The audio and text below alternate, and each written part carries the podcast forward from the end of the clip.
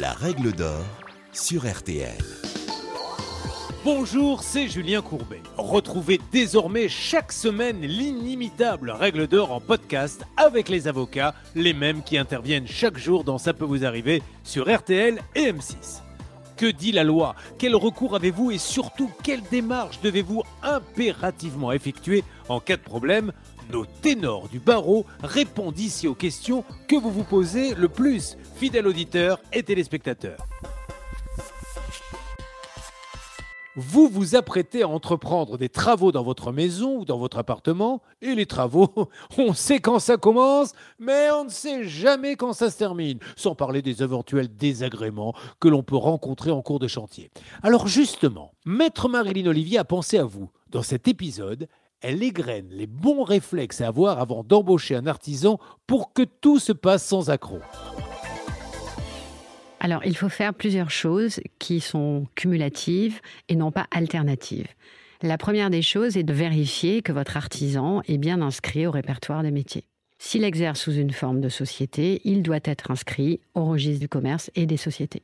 Ces documents, qui sont très faciles et accessibles à obtenir sur Internet, vous donneront des informations importantes sur l'ancienneté et donc la pérennité de l'entreprise. Vous devez également, par ce biais, vérifier la santé financière de cet artisan ou de l'entreprise. À l'aide de différents liens sur Internet, vous trouverez des informations relatives à son chiffre d'affaires et à son bénéfice. Deuxième vérification, avant de signer un devis avec un artisan, vérifiez qu'il est affilié aux assurances obligatoires un artisan doit spontanément vous remettre avec son devis écrit un justificatif de son contrat d'assurance en responsabilité civile et décennale. Cette assurance garantit la réparation des dommages qui se produiraient pendant le chantier ou après la réception des travaux, c'est-à-dire après la fin officielle du chantier. Une fois ces documents d'assurance remis, ne vous en contentez pas. Appelez l'assurance pour être certain qu'il s'agit bien d'une assurance en cours de validité, c'est-à-dire que votre artisan a bien payé les cotisations qui s'y rattachent. Et puis surtout, n'oubliez pas, rencontrer l'artisan. Ne vous contentez pas de messages, d'emails, de courriers, de publicités. Un artisan doit, avant d'émettre son devis, se déplacer sur les lieux pour établir celui-ci et prendre connaissance de l'étendue exacte des travaux. Il n'est pas sérieux d'établir un devis sans s'être déplacé sur les lieux.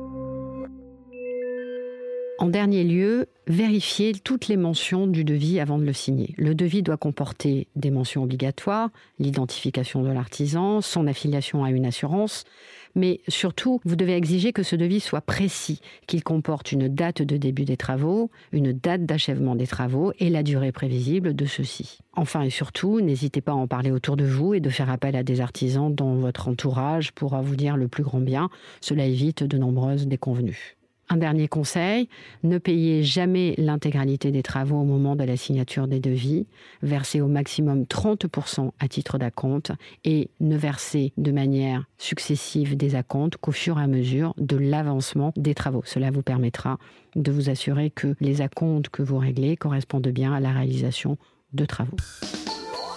Vous venez d'écouter le podcast des règles d'or de l'émission Ça peut vous arriver. Retrouvez tous les épisodes de ce podcast sur l'application RTL, sur rtl.fr et sur vos plateformes favorites.